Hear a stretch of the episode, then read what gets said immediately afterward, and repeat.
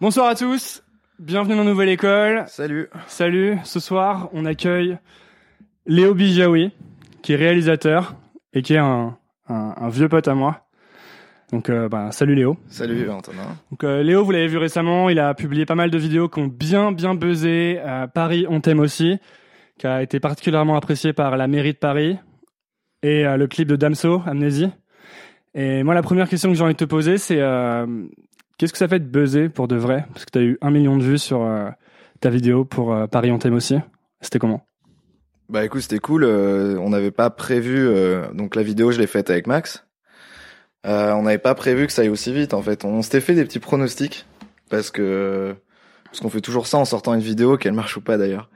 Et, euh, et on s'était dit. pronostiquez le nombre de vues que on la vidéo va pronostique avoir toujours le nombre de vues, tu vois. Ça, on se fait toujours. euh, on se Et, fait et vous arrivez ça. à avoir une idée un peu précise ou pas? Bah là, elle était complètement fausse. C'est-à-dire que moi, j'avais prévu. euh, Je me suis dit, ok, le soir même, on fait 10 000 vues, quoi. Parce que tu m'as Max, dit, euh, 15 000, quoi. parce que pour la petite info, Léo est venu me dire sur Facebook, celle-là je la sens bien.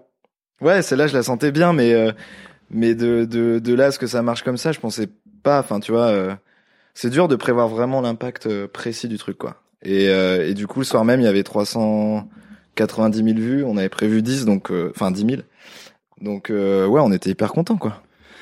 Euh, Léo Bijawi qui est dans Nouvelle École ce soir. Euh, N'hésitez pas à partager la vidéo, ça nous aide beaucoup. Aussi, si vous avez des questions pour lui, J'espère que j'arrive à, j'arrive à la partager aussi, mais. euh, si vous avez des questions pour Léo, posez-les dans les commentaires. On va faire une petite séance de euh, réponses aux questions à la fin. Euh, ok, donc euh, vous avez fait un million de vues et là, bam, la page Facebook euh, commence à bien buzzer. J'ai vu que vous avez Ouais. gagné beaucoup, beaucoup de likes. Et là, en fait, c'est là que tu as décidé de lancer euh, euh, avec Max, de lancer Max et Léo? Ou Vous Non, avez déjà pas décidé du de tout, lancer avant parce que Bah en fait, ça fait deux ans qu'on fait des vidéos ensemble et euh, on n'avait jamais euh, officialisé l'entité en fait. C'est-à-dire qu'on on signait un peu nos vidéos quand on les faisait ensemble, Max et Léo, mais euh, on n'avait pas d'existence, on n'avait pas de page ou de ou de trucs qui nous étiquetaient vraiment à deux. Donc c'était seulement les boîtes de prod en fait ou nos potes. Et, euh, et là, on a eu le feeling avec cette vidéo. On s'est dit bon, allez, autant la. Comment- en fait, non, attends. avez Il y avait, en fait, il y avait un truc bien plus pragmatique à la base. C'était que euh, on savait qu'il fallait la, la poster sur Facebook parce que c'est c'est le canal euh, qui marche le mieux pour les vidéos depuis un an et demi, quoi. Pas pour des vidéos, euh, pas pour des. donc ça marche mieux que YouTube maintenant. Ouais, ça marche mieux que YouTube, surtout pour du contenu comme ça euh, qui est qui est dans l'air du temps et qui doit circuler vite. C'est-à-dire que pour un clip, je trouve ça peut-être moins intéressant parce que t'as le réflexe YouTube encore. Mais pour du contenu comme ça qui doit rebondir vite, etc., on savait que Facebook pousse beaucoup plus facilement le partage et la lecture de ces vidéos-là. Donc finalement, pour ce qui est contextuel, c'est plus intéressant de le faire sur Facebook, Ouais. si c'est lié à l'actualité ouais, je pense que c'est juste une question de enfin de la façon dont Facebook euh, gère euh, gère l'affichage des posts et on sait très bien que les vidéos Facebook elles apparaissent tout de suite dans le feed et une vidéo YouTube non. Donc on s'est dit bon OK, on maximise les chances, on fait pas cette vidéo euh, pour euh, pour mettre en avant des skills techniques de fou et tout, Euh, c'était pas le but, il y avait un petit discours derrière donc on voulait surtout qu'elle soit vue. C'était quoi le euh, discours? Parce que la vraie, la raison pour laquelle vous aviez fait la vidéo, c'est que Anne Hidalgo avait commandé une vidéo avant ça? C'est ça, ouais, ben nous on a vu la vidéo de d'Anne Hidalgo le jour où elle est sortie, et puis le lendemain j'ai déjeuné avec Max. Puis on s'est dit, euh, bon, c'est pas... Elle est hyper belle et tout, mais en même temps le problème c'est que quand tu fous de 300 000 balles dans une vidéo, elle est forcément jolie en fait. Ouais. Donc tu peux pas... euh, Tu peux pas... euh, Tu peux... Enfin c'est normal. Donc après, est-ce que, est-ce que la qualité c'était la base la euh, qualité esthétique, bah pour ce prix-là, c'est c'est c'est indispensable et c'est forcément bon, tu on- vois. on- c'est le 300 000 discours. balles, tu dis ça comme ça ou Non, ça a coûté 300 000 balles. Ah ok. La campagne a coûté 2 millions et la vidéo a coûté 300 000 euros. Ce qui équivaut à un budget euh, de spot pub, euh, de spot pub télé plus court, mais euh, mais pour du web, euh, pour du web c'est pas mal. Ok. Et donc vous, vous avez vu ça et vous vous êtes dit. euh, Bah ouais, on s'est dit, euh, on s'est dit que qu'elle était, elle était bourrée de clichés, tu vois. Enfin ça c'est tout le monde s'en est rendu compte. Euh, je t'avoue que la première fois que je l'ai vue, je me suis dit, elle est quand même jolie.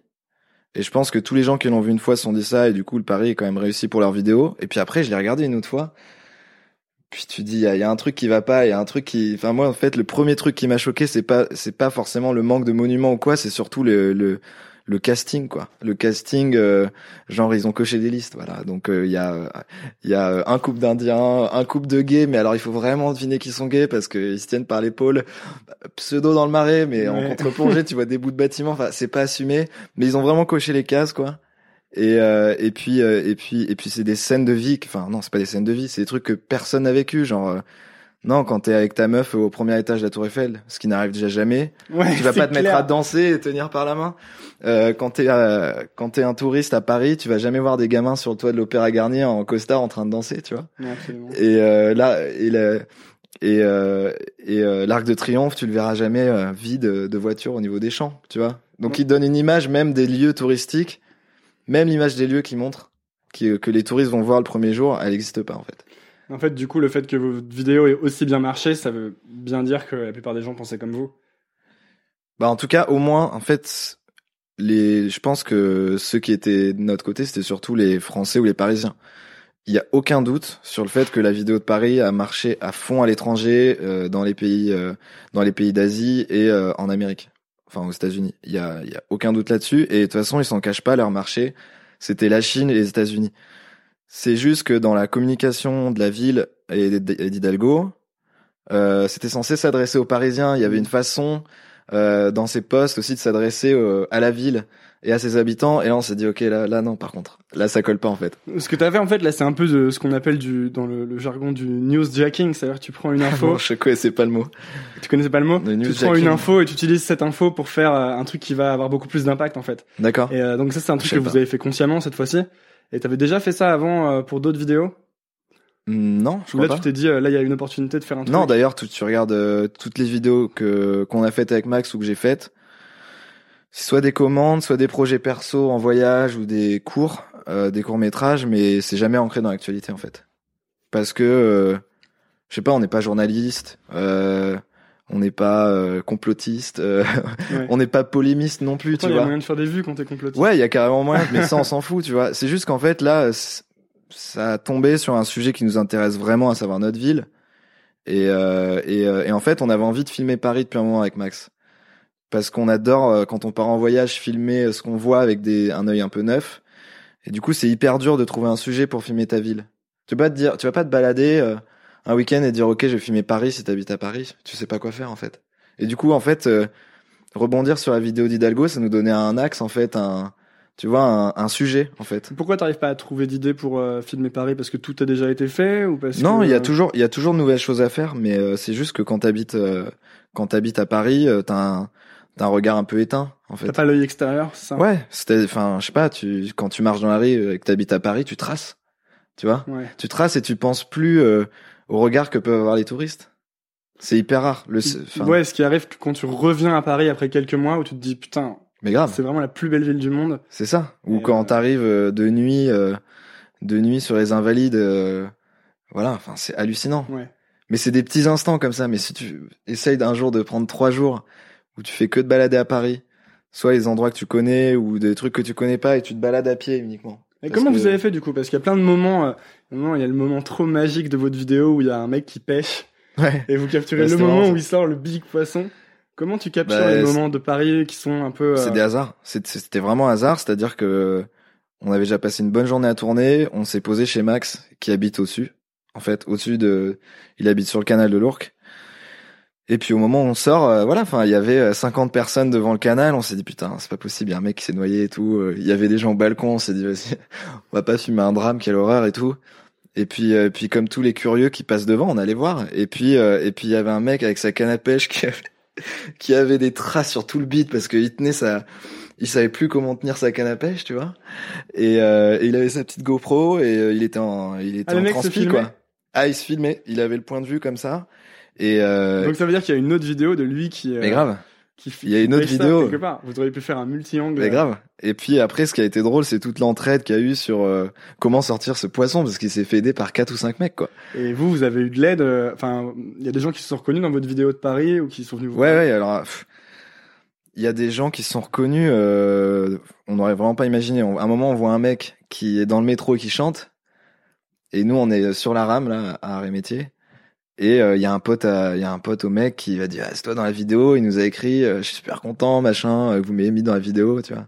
Pourtant, Ça- vous l'aviez pas cité. rien. Pas du tout, mais en plus, ça aurait pu être l'inverse, un mec euh, qui aurait pu, au contraire, euh, être vénère d'être dans la vidéo. Pour le coup, lui, il chante dans le métro, donc euh, il était, euh, il était, euh, il était content d'être là. Et puis de toute façon, il s'affiche déjà en public euh, de par son activité, donc euh, Donc ça posait pas de soucis quoi. C'est votre premier, euh, c'est votre premier buzz en quelque sorte, non? Bah en termes de viralité, ouais, bah c'est sûr. Enfin, Est-ce que ça change quelque chose euh, du coup pour vous? Non, en fait ça change. On a on a beaucoup plus d'appels pro après des clips ou des pubs qu'on a faites qui vont toucher un public justement de pro que cette vidéo là qui a touché euh, les gens en général. Euh, et du coup les les projets qui convertissent le plus de nouveaux projets, c'est euh, c'est ceux-là. Et euh, pour la vidéo euh, de Paris, on a eu on a eu des appels de certaines boîtes de prod très intéressantes et d'autres qui l'étaient moins, parce que tu touches du coup un éventail hyper large. Ouais. après, on a été contacté par la mairie, par contre, et ça, du coup, c'est vrai que c'était rigolo qui nous contactent parce qu'ils ont été hyper fair-play et ils voulaient nous rencontrer. Ouais, parce que vous les aviez bien bâchés quand même. Ouais, mais au final, il y avait, il y avait une petite attaque et en même temps, en même temps, dans le discours, tu vois, Beaucoup le, d'amour. le, le bisou à la fin, c'était vraiment pour dire, euh, on n'est pas, euh, on n'est pas, on n'est pas contre Hidalgo, on n'est pas, enfin, tu vois, on est bizarrement, même en effet, tu vois, on a fait les mêmes études.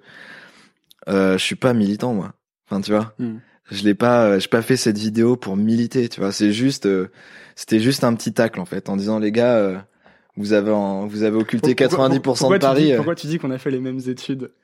Bah c'est vrai qu'on a fait les mêmes Oui, non, hein. c'est vrai. Pour, pour les gens qui regardent, préciser, nous, mais- on a fait les mêmes études, euh, mais euh, du coup, euh, ouais, c'était pour dire que je savais que t'étais pas militant, ça? Bah ouais. Ouais. Non, je- ce que je veux dire, c'est que tu sais, enfin, en gros, on a fait Sciences Po tous les deux à Grenoble. C'est des études qui sont censées, euh, enfin moi, je pensais en tout cas, qui étaient censées me, Te politiser. me politiser en Hmm. fait. Il y a beaucoup de gens qui arrivent là-bas qui sont très très politisés et qui sont très très chiants.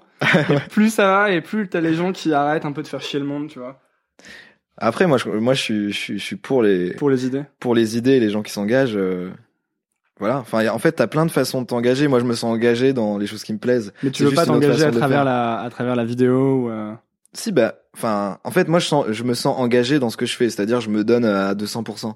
Et puis, euh, d'autres personnes se- s'engagent pour des causes. Après, à travers la vidéo, tu peux aussi t'engager pour des causes, etc. ah, parce que Euh, tu c'est- peux faire passer beaucoup de choses à travers la vidéo. Finalement, Ouais, c'est ça. d'émotions, c'est un super. C'est ça, ouais, il y a, il y a carrément euh, un milliard de trucs à faire. euh, c'est c'est ce qu'on a essayé de faire avec un documentaire euh, il y a 2-3 ans avec des, des collègues de Sciences Po. Quand est-ce que t'as commencé Quand est-ce que tout ça a commencé? Ou est-ce que si tu devais dire, Ouais. si tu devais tracer le vraiment le moment qui a fait que toute ta vie de maintenant réalisateur a commencé, c'était quand?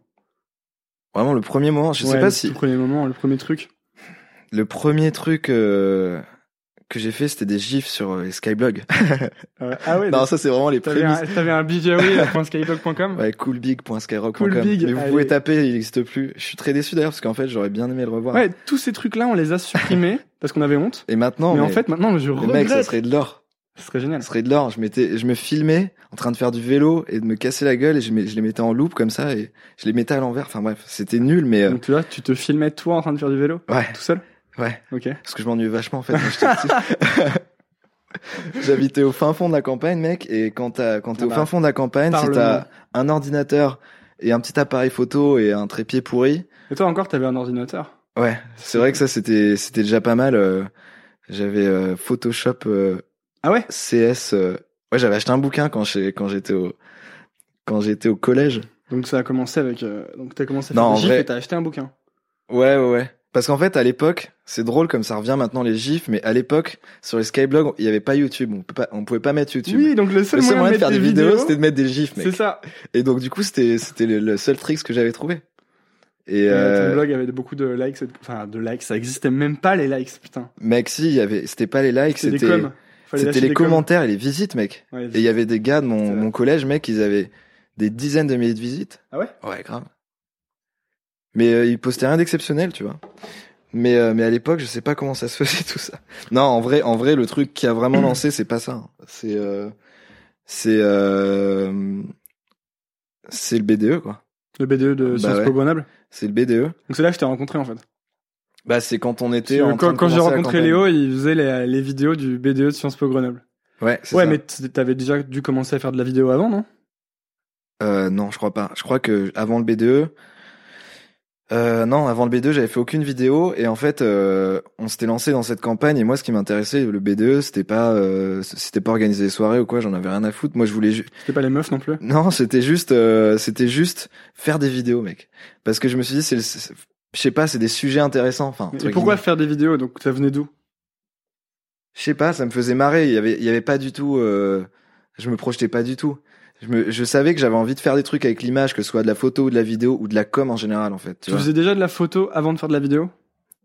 Euh, ouais, j'ai commencé aussi par faire beaucoup de photos. J'ai fait d'abord les vidéos du BDE. Après, j'ai fait surtout beaucoup de photos euh, pour des agences et tout, pour du corporate, des trucs hyper chiants, des photos d'hôtel, mec. Je me souviens des photos d'hôtel. Ouais, Tu te faisais bien payer tu te pour ça? souviens? Ouais, bah pour l'époque c'était correct, surtout euh, quand tu commences à faire des, de la plonge. euh, après, euh, c'est t'es content d'arrêter pour faire des photos, même Ouais. si c'est des photos, euh, bah pas du tout sexy, euh, de, de Je chambres prenais, je d'hôtel. prenais des hôtels en photo. euh. Ouais, et puis il y avait mecs qui avaient des mises en scène quoi. Ah ouais? Et c'était les, C'était quoi, vas-y? Bah les mises en scène, c'était euh, une nana qui prend un verre euh, au bar. de, Ah, c'était comme des stock photos là où les gens mangent de la salade en étant trop contents et tout. Bah, c'était pas aussi, euh, ça devait être plus naturel que des stock photos, mais euh, on n'avait pas de comédiens, c'était des gens du, c'était des gens du de l'hôtel, donc des fois, ben, je me retrouvais avec des gens qui passaient pas du tout à l'image, je devais les mettre de dos, enfin, c'était, c'était la première fois où j'ai dû gérer des trucs que je contrôlais pas, tu vois. Et, euh, et n'empêche que ce truc-là, la photo corporate, ça peut paraître méga chiant, mais j'ai appris trop de trucs. La rigueur des plannings, euh, voilà, par heure j'ai tant de photos à faire. Euh, tu dois dealer avec des clients. Euh, la première fois que je me suis retrouvé dans un hôtel, le boss de Novotel de Grenoble pour moi, mais c'était euh, c'était Bill Gates. C'était Donald Trump. Bah avant j'avais pris que mes photos, en- euh, mes potes en photo, enfin tu vois. Et du coup quoi, ouais Donald Trump avec un petit accent quand même, mais mais du coup euh, ça me paraissait énorme de d'être un prestataire de d'un Ouais. patron d'hôtel. déjà freelance en fait à l'époque. Ouais, j'avais commencé euh, juste juste avant. Je sais pas comment ils m'ont trouvé les mecs. D'ailleurs je leur ai demandé un jour. Comment vous m'avez trouvé? Bah ouais. Au début tu le demandes pas parce que Ils tu dis j'ai dit, passé pour un loser. On savait. Ils m'ont On a dit. parlé sur toi. Ils m'ont dit un truc euh, parce que l'agence est à Paris et ils regroupent, ils recrutent des gens en région, tu vois. Et euh, et la meuf, elle me dit bah écoute, on a fait du sourcing, ce qui m'a vachement aidé, euh, tu vois, dans ma dans ma quête. Je sais pas comment ils m'ont trouvé.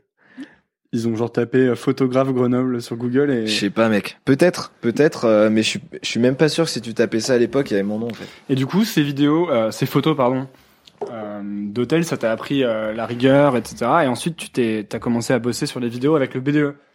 Ouais. C'est là que tu t'es vraiment fait les pattes euh, sur. euh, sur, Bah en euh, fait, le truc qui était cool avec les vidéos du BDE, surtout à l'époque, parce que maintenant Sciences Po, on le sait, ça a changé. Enfin, en tout cas, le nôtre, c'est un peu plus rigide et tout au niveau de ce qu'on a le droit de faire au BDE. depuis les bisutages, Ouais, notamment. depuis que t'as filmé les bisutages. Non, j'ai pas filmé les bisutages, mais euh, c'est c'est c'est cette année-là où il y en a eu, ouais, effectivement. Et du coup, c'est vrai que ça c'était problématique. Euh, Qu'est-ce que je disais euh, J'ai perdu mon fil. Tu, me parlais de demandais- BDE et des vidéos. Ouais. Euh, oui, les vidéos. Bah, qu'est-ce Pourquoi c'était cool cool, ouais, ouais. Pourquoi c'était cool Parce qu'en fait, quand quand tu quand tu commences un truc comme ça, genre euh, les photos ou de la vidéo, c'est bien d'avoir un sujet et surtout il faut un truc fun. Parce que si tu fais un truc fun, même si c'est de la merde, si tu fais marrer tes potes, c'est cool. Imagine, tu commences, euh, t'as le rêve de faire de la vidéo, de la fiction, et tu commences par un drame, euh, et que c'est nul, nul. c'est juste badant, et euh, les gens ils sont gênés. Et là, on avait euh, la possibilité de faire des trucs euh, euh, misogynes, racistes. Enfin, tu vois, je, que je dis ça, c'est avec le, du 15e degré parce qu'il y avait une tonalité très libérée à l'école. C'est vraiment intéressant ça parce que je pense que pour beaucoup de gens, ce qui est difficile, c'est de, de commencer, tu vois. Ouais, c'est la ça. première vidéo, la première photo, ouais, la c'est hyper dur. Et, Et, surtout euh, de la montrer, quoi. Ouais, et de la montrer. Ouais. Et du coup, peut-être que si tu peux arriver à ne pas te prendre au sérieux et à faire un truc où tu dis euh, c'est pour faire rire les potes, Ah ouais. c'est peut-être un bon moyen de commencer Bah ouais, tu les vidéos, les vidéos du BDE, on se moquait tous de nous-mêmes dans la vidéo et. Ouais. et Je euh, me souviens un peu d'ailleurs. Euh, et voilà. Enfin, et ça trop bu. Ouais, voilà. Et il y avait il y avait soit des trucs qu'on avait tournés pour la vidéo et des images qu'on avait tournées pendant nos soirées. Et euh, et le but premier, c'était déjà qu'on se marre dans le groupe qui avait fait le BDE. Et puis après, on s'est dit on le balance. Enfin, en fait, on réfléchissait pas à Aux conséquences. ouais aux conséquences et est-ce que c'est bien réalisé ou pas? ouais. mec, tu, enfin, tu fais, c'était intuitif, enfin, tu vois. Et en fait, ça, ça donne vraiment le goût euh, de le faire parce que c'est tout con, mais on publiait, euh, enfin, les vidéos, on les sortait, après, elles étaient en amphi. Et euh, t'as tout, euh, t'as tout, t'as toute ta promo qui regarde le truc. Tu te dis putain, en fait, c'est ultra puissant comme média. Donc c'était important déjà d'avoir une audience de savoir qu'il Bah allait y avoir une audience pour la vidéo? Parce Bah que ouais, quand tu faisais ça. tes vidéos pour euh, de toi sur ton vélo, on remarque qu'il y avait déjà l'audience du Skyblog. Ouais, j'avais au moins 3-4 potes qui regardaient, je pense. Ouais. Parce que par exemple, si moi je voulais, euh, si moi je voulais devenir euh, bon en vidéo et commencer, euh, peut-être que c'est compliqué si je me confronte pas à une audience régulièrement. Ouais, ouais, peut-être. Mais là, en fait, c'est vraiment des circonstances particulières parce que vu qu'on était en compétition avec une autre équipe, il fallait faire le truc le plus trash, le truc le plus. On s'engageait pas euh, en tant que personne vraiment quand on faisait la vidéo. C'était euh, un délire euh, de groupe, enfin tu vois. Mais en tout cas, c'est c'est juste que ça te permet de commencer euh, euh, avec du dixième degré euh, et tu prends pas trop de risques. Enfin, je veux dire. Mais en fait, même si ta vidéo elle est pourrie, c'est pas très grave quoi. Ouais. T'es t'es juste là pour euh, pour faire le con donc. euh, Et après, tu euh, prends la confiance progressivement. Ouais, après tu fais d'autres trucs. euh, par exemple, les vidéos des B2 de l'an. euh, Enfin, j'avais fait celle du B2 de l'année d'après. Et là, j'avais écrit un petit scénario. J'avais essayé tenté des petites techniques que j'avais jamais essayé. C'était celle où à la fin il arrivait dans l'amphi. Bah ouais. Et ça arrivait en synchro ça. J'étais en, mé- bah. en méga stress pour ce truc-là. Ah ouais? Bah ouais, parce qu'il fait. Mais imagine, en fait, le concept de la vidéo, c'était on voit tous les membres du B2 se préparer, genre pour la campagne. Et à un moment, t'as le président euh, Luc qui court comme un ouf dans le couloir. Et au moment, donc on voit sur l'écran, on voit sa tronche. Et au moment où il ouvre la porte de l'amphi, il arrive vraiment dans l'amphi. Ouais. Mais Ouais, c'était si ouf. Si dans ouf. si c'est décalé et qu'il arrive avant ou après, Ouais. à une seconde près, ta vidéo elle est pourrie. Tu vois. C'est clair. ton effet, euh, ton effet, il marche pas du tout. Pour le coup, c'est cool, on était content, on l'a eu, mais euh, mais c'est en fait, faut juste se marrer au début.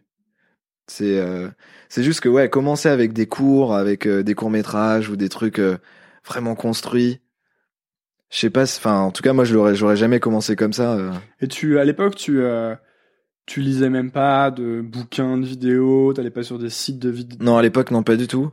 Euh, J'avais regardé sur les sites comment peut-être utiliser un logiciel, je sais pas. Donc en fait, c'est vraiment la pratique et commencer à Ah faire ouais, des ouais. vidéos, faire des vidéos, faire des vidéos. En fait, y a, y a- en photo, c'est pareil, mec. Le, le plus, un des trucs fondamentaux que les gens oublient tout le temps, enfin très souvent, et qui fait souvent la diff avec entre deux bonnes photos, c'est tout le, le processus de post-production. C'est comment tu traites les couleurs, les contrastes, euh, tout ça.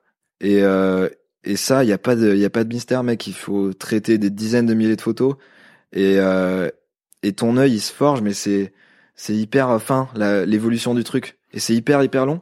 Et sauf que il y a des gens qui sont vite saoulés avec ça sur ces process là et du coup c'est que c'est pas bah c'est que c'est pas leur kiff et qu'il faut bah il faut laisser tomber parce qu'en fait c'est c'est de la répétition de la répétition de la répétition et si t'aimes bien ça te pose pas de problème de de, de Ouais. quasiment faire la même chose tout le temps en fait C'est le, la théorie de il faut aimer le process et, et, et pas juste la ligne d'arrivée, en fait. ah oui bah oui Parce que Ah bah ouais. sur- évidemment qu'il y a Ah ouais, beaucoup de gens qui fantasment sur euh, ah Léo, euh, il fait sa passion tous les jours, euh, il fait de la vidéo. ouais, ouais, c'est du taf de ouf Et en fait, mais t'as passé des journées déjà à photographier des hôtels.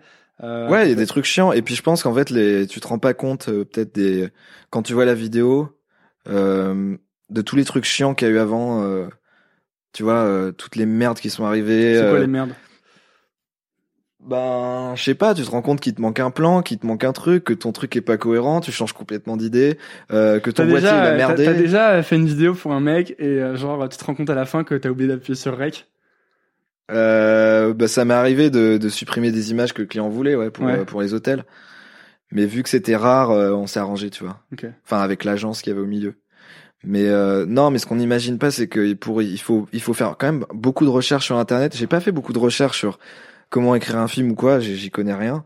Euh, plus pour euh, utiliser les boîtiers, quels sont les meilleurs réglages. J'adore la technique en fait. Mais c'est ça, c'est un truc que t'avais déjà au départ. Dès le départ, t'as commencé à plonger dans la technique. Je l'ai ou- cultivé, mais euh, mais avant d'aimer la photo et tout, j'étais un gros geek euh, sur euh, sur ordi, pas en termes de de jeux vidéo et tout. Mais j'ai toujours été intéressé par les logiciels, le fonctionnement des trucs. euh, tu vois, euh, genre je me rappelle, ça c'est un ça c'est un truc vraiment bizarre que j'avais quand j'étais au collège. J'avais un petit Arcos, tu sais, pour regarder des vidéos.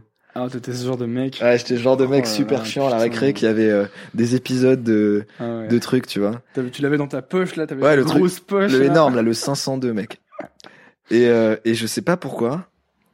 J'avais des logiciels d'encodage vidéo et je kiffais encoder des vidéos, mec. Euh, C'est quand même super bizarre. Mm. Et, et parce que, Attends, ça veut dire quoi encoder des vidéos? Bah, c'est tu l'as converti d'un format à un autre, quoi. Genre, t'as j'avais, Tu kiffais passer des vidéos du MP4 ou euh, bah, je sais pas, genre, j'ai- j'ai- j'aimais bien, euh, c'est chelou, brancher sur la télé mon truc. Ouais. Parce que j'avais, je pouvais enregistrer la télé avec, c'était magique quand même. J'avais toutes les chaînes qui s'affichaient dessus. Je récupérais le flux, euh, il fallait le convertir. Attends, attends, et tout. après sur ton Arcos, tu matais la télé que t'avais enregistrée. en fait, t'étais Dailymotion, mais, euh, mais avant ouais, Dailymotion. Je me faisais des compiles et tout. Et surtout, mon kiff, c'était de télécharger les clips de, de cornes et de, de métal, quoi, pour les regarder euh, à la récré avec les potes. Et, euh, et du coup, vu que c'était compliqué les- les- à l'époque, c'était pas comme les iPods, c'était pas automatique, donc il fallait tout convertir. J'ai dû me plonger euh, parce que j'avais pas le choix dans ces notions de bitrate, de codec, euh, de débit, de flux, de machin. Ouais, donc finalement, bien avant euh, le BDE de Sciences Po, t'étais Ouais, ouais. déjà un peu en train de faire des trucs comme ça. Ouais, j'aimais bien le- Des intersections, Ouais, voilà, c'est ça. des choses qui se croisent. Oui, j'aimais bien Photoshop, euh, mais c'est que des trucs qui étaient euh, hyper, euh, tu vois, éparpillés. Et après, ça s'est rejoint. Tu au- connectes les points après. Ouais, voilà, c'est ça. Mais c'est vrai que par exemple, j'utilise, j'avais jamais utilisé de logiciel de montage, mais vu que j'avais, j'utilisais vachement l'informatique, c'est vrai que ça t'aide euh, au début. euh, c'est vrai qu'il y a des gens qui sont bloqués pour commencer à monter parce qu'ils savent pas utiliser le logiciel. Mais si t'as utilisé déjà d'autres logiciels qui ont rien à voir, l'informatique, c'est tout, il y a tout le temps une logique quand même euh, assez similaire d'approche. Soit tu regardes, tu mets un- tu mets tes parents devant un ordi, ils, ils comprennent pas parce que ils ont pas intégré assez tôt c'est les, les schémas de fonctionnement d'un logiciel. Ouais, mon grand-père, c'est un Mec, les, juste les, les principes Copier-coller, je lui ai écrit copier-coller euh, sur un carnet, Ah ouais. et à chaque fois qu'il veut faire un copier-coller, il prend la page, et il fait copier, clic droit, coller, clic gauche. Mais ouais, mais Pardon, euh, mon grand-père, si jamais tu regardes. Et euh, mais du coup, euh, ce que tu nous dis, euh, c'est qu'en fait, t'es obligé d'aimer même ces trucs chiants, enfin même ces petits trucs qui en fait pour toi sont pas chiants. pour moi c'est pas chiant, ouais. Mais c'est vrai que c'est un si frein. Si ces trucs-là, tu les aimes pas et que t'aimes juste euh, sortir le moment où tu sors la vidéo et tout le monde la voit, en fait, tu peux pas y arriver. Euh, t'as des logiciels qui sont de plus en plus simples maintenant. Mais en fait, si tu veux arriver à un résultat quand même satisfaisant, il faut aller sur des logiciels. euh, Enfin, c'est pas non plus dingue, tu vois, c'est Premiere, Final Cut, mais ça demande euh, du temps et, euh, et si t'y arrives pas, faut quand même se dire que t'as tout sur Internet, quoi. Parce que c'est vrai, au début, quand j'avais rencontré les premières prods ou les premières, les premières agences, ils me disaient comment t'as commencé ou que t'as pas fait d'école, je leur dis, mais YouTube. C'est étaient- plus facile, tu penses, ils trouvaient ça ouf. qu'avant mais ouais, mais ils trouvaient ça ouf. J'aurais dit, j'ai appris sur YouTube, par exemple, je sais pas, les réglages d'un appareil photo. Tu matais des vidéos YouTube de comment faire les réglages. Il y a un milliard de tutos. Mais c'est pareil, en fait, il faut vraiment euh, avoir une curiosité euh, à 2000% sur le sujet pour bien se former sur Internet. Toi, tu as dû le voir avec le code. Euh, au début, quand tu tombes sur les premiers tutos, mec, c'est des tutos d'indiens pétés. Enfin, en tout cas, moi, Ouais, pour, avec, pour des, les... avec des accents, des putains d'accents Ouais. pakistanais. Et en fait, il faut toujours aller voir le produit fini à la fin, parce que si tu te rends compte qu'il fait de la merde, tu vas pas passer 20 minutes à écouter. clair. Et, euh, et en fait, ça met du temps de, de tomber sur le bon contenu. Ouais. Mais par contre, après, si tu trouves le bon gars, qui a la bonne chaîne, et puis après, il est abonné aux bonnes chaînes, Tout absorbé. il faut créer sa petite, euh, son petit réseau comme ça, quoi. Mais, euh, mais c'est vrai qu'il faut passer, euh, après, moi, je t'avoue qu'en cours à Sciences Po, euh, j'écoutais rien, donc je, je rentabilisais mes heures. non, mais parlons-en, je rentabilisais mes heures D'ailleurs, il y a, y a une, euh, il y a une personne qui a, qui est venue parler à Nouvelle École dans les, les messages, ce que je vous encourage tous à faire d'ailleurs, et qui a posé une question pour Léo Bijawi. Et, euh, D'accord. qui demandait, euh, bah, justement, euh, Sciences Po Grenoble, finalement, qu'est-ce que t'en tires? Parce que tu fais, tu, j'imagine que tu t'attendais pas à, à faire de la vidéo et à gagner ta vie comme ça, peut-être, au début de Sciences Ah non, au début, pas du tout. Et peut-être que tu t'imaginais dans une administration en train de, Sûrement pas. Mais euh, ça m'a toujours fait bader. Mais par contre, je m'imaginais, qu'est-ce que je pensais faire au début, mec euh, Un truc dans la... Franchement, ça se rapprochait quand même, mais quelque chose, soit dans la communication politique, parce que ça se rapprochait de Sciences Po, journalisme, euh, journaliste, quand même, ouais. quand même un truc qui était en rapport. Ouais, quand même. Et, Mais- et du mais- coup, qu'est-ce que t'en as Est-ce que euh, c'était utile ou est-ce qu'en fait ça servait à Bah rien ouais, et en fait, ça pu, euh, En fait, bizarrement, quand j'ai fini le, quand j'ai fini mon stage, euh, mon stage de fin d'études, j'étais hyper content de plus avoir à toucher à Sciences Po. Il c'était me restait ton- juste mon C'était mémoire. quoi ton stage de fin d'études? C'était chez Orange. Euh. Ouais, c'était ouais. chez Orange au département Transmedia Lab. Yes. Donc c'était un laboratoire de VR. Euh, je bossais sur Game of Thrones, donc sur les, une expérience second écran pour Game of Thrones. Et à côté, on développait de la VR, mais c'était tout tout début chez Orange. Et euh, Une fois que t'as fini ce, ce stage, t'étais content c'était passionnant. C'était un c'était un stage passionnant. Mais euh, je commençais à développer mes trucs sur, euh, enfin en vidéo à côté. Mm. Et du coup, quand t'as ce que tu kiffes vraiment en perso à côté, euh, tu peux plus continuer à bosser pour quelqu'un en fait. C'était juste pas possible. Et, euh, et ouais, par rapport à Sciences Po, est-ce que ça apporte euh, Donc euh, après ce stage, je me suis dit putain, c'est vraiment de la merde. En, vraiment, je me suis dit c'est vraiment de la merde. J'ai- raté mon orientation. J'ai juste perdu 5 ans, plus un an de prépa. J'ai perdu 6 ans de ma vie. Euh, maintenant, je me bouge le cul et, euh, et je fais mon truc à fond, tu vois. Donc j'avais j'avais la dalle, tu vois. Donc t'avais l'impression que ça avait servi à rien. Ouais, de ouf. Vraiment. Je me suis dit, euh, par rapport aux mecs en école de ciné qui ont fait, euh, qui sont orientés dès le début et qui étaient plus matures que moi à 18 ans, tu vois, parce qu'ils ils sont, ils ont eu le courage de faire un truc que les parents recommandent pas, parce que j'avais quand même envie en orientation Donc tes parents, post-bac, tu tes vois. parents te poussaient à faire Sciences Po? Bah, déjà à 18 ans, je t'avoue que j'étais, je savais vraiment pas précisément que je voulais faire ça. J'étais intéressé par les écoles de ciné ou de 3D. Et puis au forum euh, d'orientation, on m'a un peu dé- découragé. Genre, je suis allé voir un truc de 3D. Il m'a dit, tu sais dessiner? Je fais, ah non, je suis nul. Et il m'a dit, c'est pas pour toi. Alors, je fais, ah, ok. Donc en fait, tous les trucs qui sont en rapport à l'image, faut que j'oublie. Et euh, après, les seuls trucs que tu pouvais commencer après le bac euh, en termes fou le d'image, pouvoir de ces mecs quand même. bah, il y avait deux euh, trucs. Il y avait le pouvoir de ce mec-là. Et l'autre option, c'était faire un, ce qui m'intéressait le plus, c'était un BTS audiovisuel. Mais pour ma mère, faire un BTS, c'était inconcevable. C'est genre, non, mais t'as des super bonnes notes au lycée, euh, tu vas faire un BTS. Alors qu'en fait, le BTS audiovisuel dans le milieu est très reconnu. Et surtout, après, tu fais le Lumière, si tu veux. Ou la Fémis. Et tu peux avoir des... puis si tu sais déjà ce qui t'intéresse, tu peux peut-être déjà commencer à apprendre. euh, Ouais, et puis c'est, c'est un, pour le coup, c'est une formation professionnalisante qui est, qui est vraiment bonne. Parce que et, finalement, euh, Sciences Po, c'est un peu un truc pour les gens qui savent pas ce qu'ils veulent faire. Comme ça, ils ont encore quelques années en plus Ouais. pour arriver en cinq ans plus tard et toujours pas savoir ce qu'ils veulent faire. Bah, ça arrivait à certains d'entre nous, ouais, c'est clair. Et du coup, euh, du coup, moi, je m'en suis rendu compte que ça me plaisait pas en deuxième année. La première année, tu fais la teuf. Et Bah, moi, je suis arrivé en deuxième année. t'arrives donc en c'est la deuxième. deuxième année où j'ai fait la teuf. mais ouais, Dans voilà. La deuxième année, j'avais pas de potes. Et en troisième année, j'ai fait la teuf. Mais la première, ouais, la première, t'es avec les Erasmus. Euh, voilà, tu t'arrives dans une nouvelle ville, euh, tu sors de la prépa. Tu parraines des meufs. En fait, t'es, ouais, c'est ça. Mec, en fait, t'es juste content de plus être en prépa. Donc en fait, la première année, c'est juste ça. Tu penses même, enfin, les cours, ils sont, euh, ils sont pas mal, tu vois. Mais enfin, tu penses surtout à ça. Et puis la deuxième année, en plus, on a eu BDE et du coup, il y a eu beaucoup de responsabilités. Et puis, euh, je crois que c'est ça qui m'a sorti du cycle un peu soirée et tout, c'est de se dire, ok, en fait, on peut faire des choses nous-mêmes. C'est vraiment cool. Et, euh, et par contre, en parallèle, je me suis rendu compte que les cours, euh, euh, j'avais beau réviser, euh, j'avais j'avais 11 quoi de moyenne. J'étais mauvais. Enfin, j'avais tellement peu d'attirance pour les matières que que que les potes qui qui se mettaient des mines avant les partiels, ils avaient 16 et moi 11 et j'avais les boules parce que eux, ils adorent l'histoire, ils adorent le droit et moi euh, bah non, pas trop, tu vois. Toi, tu faisais quoi? Tu étais dans, dans tes vidéos, dans tes logiciels, etc. déjà, du coup? Ouais, mais tu vois, je révisais les partiels. Je révisais Tu beaucoup. révisais, mais t'étais nul. je, ré- je révisais beaucoup plus et j'avais j'avais quatre points en moins, tu vois. Hmm. Et là tu te dis hein, ça reste au fond de ta tête, tu te dis putain, il y a un problème quoi, Euh, je peux pas faire ça de ma vie.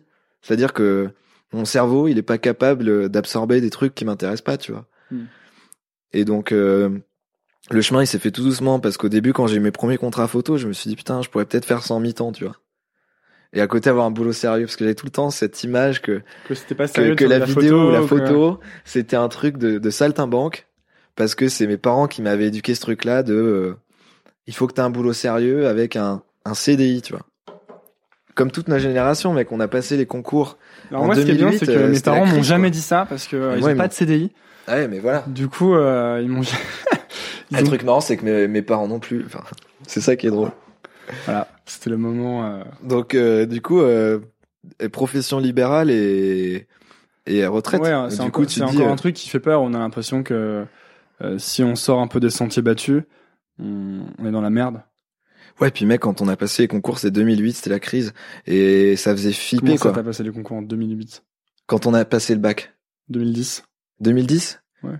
C'était 2010 Moi, ouais. Ouais, bon, c'était enfin on était dans un contexte de merde. Franchement, si j'avais Ouais, passé le bac maintenant, je suis pas sûr que mes parents euh, auraient été euh, Après je remets pas tout sur mes parents, Je pense que c'est un truc de génération, tu vois. euh. on est bien ouais, j'allais dire on est bien moins flippé maintenant les jeunes et tout mais je suis pas sûr. C'est juste que nous on, on, on grandit et tout mais peut-être que les, les jeunes de 18 20 ans, ils sont pas Mais- je sais pas. Justement, alors comment ça s'est fait, toi, ce euh, ce saut de euh, la vie normale à, euh, au freelance indépendant qui essaie, qui, du coup, tu dois, en fait, tu manges que ce que tu chasses finalement maintenant.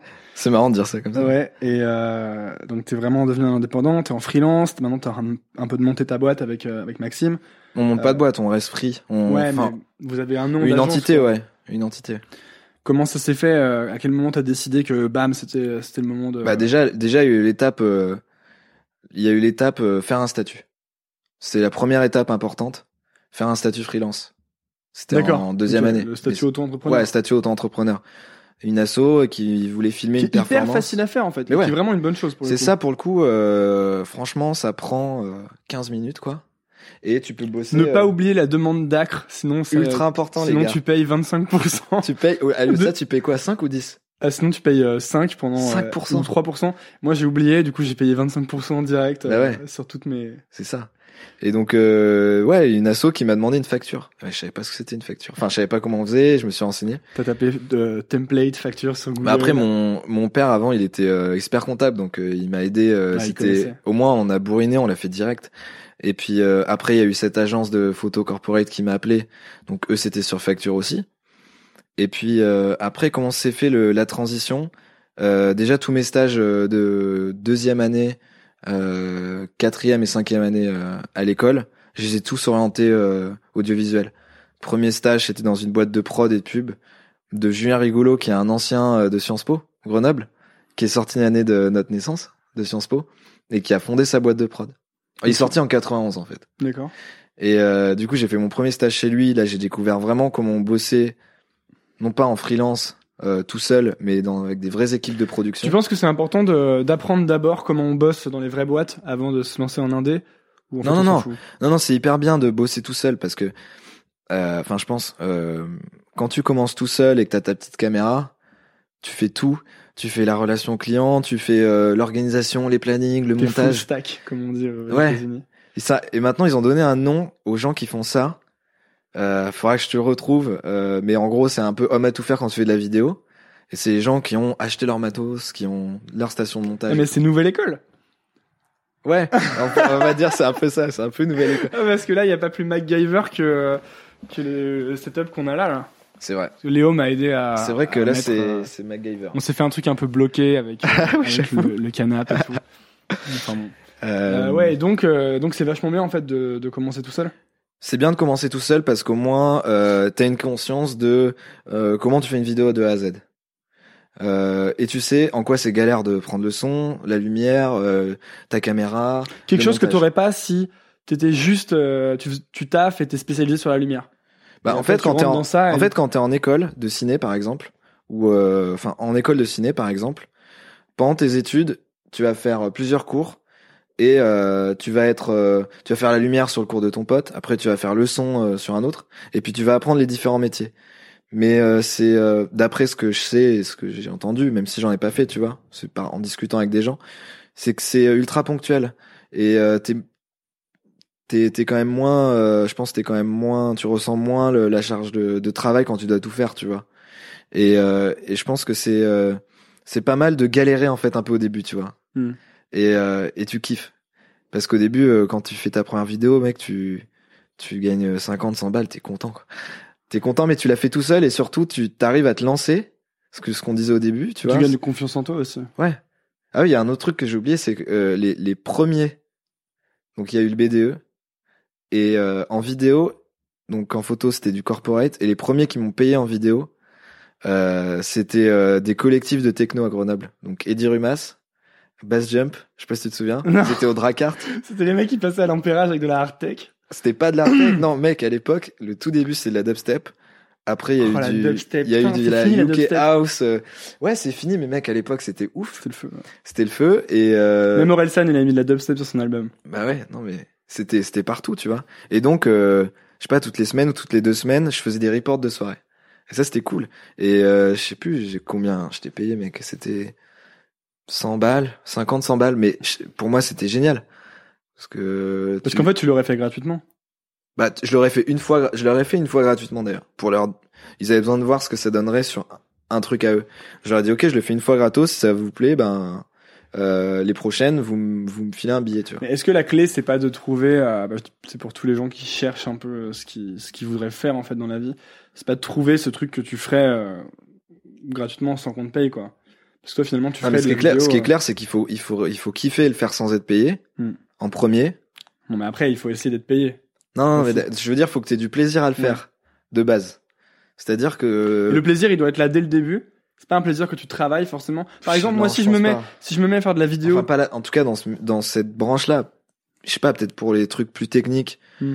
genre, euh, tu vois, le code ou les trucs, au début, ça doit être hyper dur. tu vois, pour- t'arrêtes pas de parler du code comme Parce si que, parce que c'est un truc qui me, le code, euh, c'est un si truc qui j'étais me un semble, bête de codeur. En non, mais qui, non, parce que c'est l'exemple que j'ai devant moi, mais c'est un truc qui me semble tellement abstrait. C'est-à-dire Ouais. que tu, tu prends une photo, à la fin, t'as un visage, tu vois, Ouais. sur la photo. Tu fais des lignes de code, mec? Au début, j'ai essayé, hein. J'ai fait des, des templates de MySpace pour mon groupe de métal à l'époque. En HTML. En HTML et en CSS. Et ben, au début, mec, euh, c'est une bouillie de pixels, gros. Stop. Ton groupe de métal. bah ouais. Attends. Bah oui. Tu faisais du métal, tu faisais quoi? Je faisais de la guitare. Je faisais la guitare rythmique dans un groupe de de de, de death metal d'influence suédoise. Ah ouais, d'accord. Ouais, gros. C'est Et vrai, qui, t'étais un- qui est toujours et qui est toujours en formation que vous pouvez aller voir sur internet. Quel est le nom? ASMA. Comment? ASMA A E S M A H. Il y a une page Facebook. Si vous Euh, pouvez aller voir ça tout vous- de suite, on va le partager sur. Nouvelle École. Vous me retrouverez plus sur la page parce que c'était au début du groupe et on répétait dans la salle du lycée euh, au-dessus de la cafette. Donc en fait, t'étais- déjà dans tous les que ce- même hors de la photo et de la vidéo, c'était aussi des trucs créatifs, la musique. Ouais, la musique, c'était, ouais, c'était, et puis pareil, tu vois, par exemple, euh, je me rends compte maintenant que tu me le dis, mais euh, ce qui me faisait kiffer dans le fait d'avoir un groupe, c'était de faire un logo, c'était de faire les photos parce que j'avais fait les photos du groupe et euh, avec le boîtier de mon, mon beau-père. Alors que moi, j'avais un groupe et je détestais ça. Putain, j'étais nul. Euh, j'avais fait pareil, mon site en HTML, Ouais. c'était une cata. J'avais réussi à faire quoi Un fond noir avec marqué le nom du groupe. Mais moi, je trouvais ça, ouais, c'est- vrai que c'était putain de chiant, surtout les, templates là. Ouais. Mais euh, mais en tout cas, euh, ouais, pour revenir à l'i- à l'idée de est-ce qu'il faut avoir du plaisir au début euh, sans, bah ouais, si t'es pas payé, mec. euh, euh, moi, j'aimais bien filmer des gens et regarder dans l'écran et voir des visages ou des paysages. C'était ça, je trouvais ça cool. Donc, Enfin, je trouve toujours ça cool. Première piste, peut-être pour euh, si on se demande euh, qu'est-ce qu'on peut faire ou si on, on, on fait un taf qu'on n'aime pas ou qu'on n'est pas dans les bonnes études ou qu'on juste on sait pas ce qu'on veut faire. Première piste, c'est euh, qu'est-ce qu'on fait pour le plaisir? Ouais.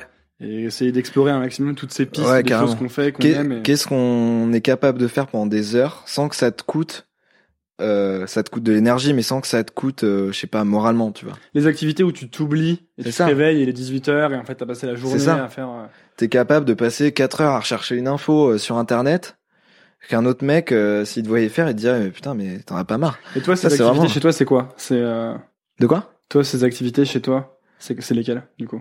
De, de trucs comme ça? Ouais.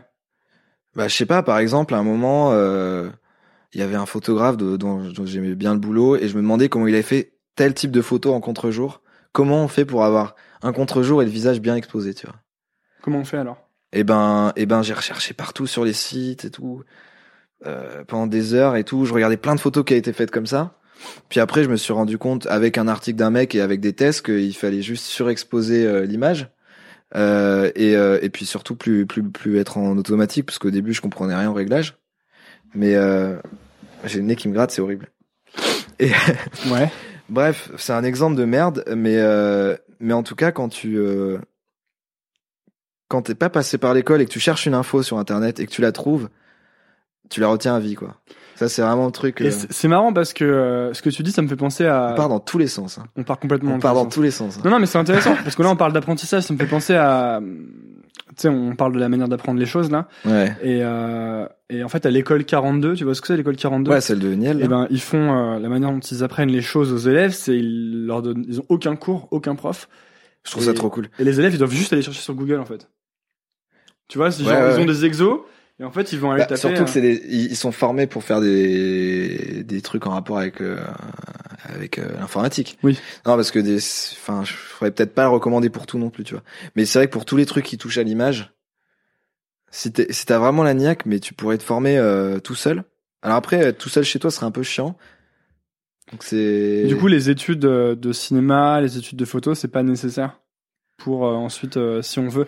Par exemple, parce que genre, prenons cet exemple-là. Disons que moi, je veuille euh, ben, faire comme toi. Je veux devenir réalisateur.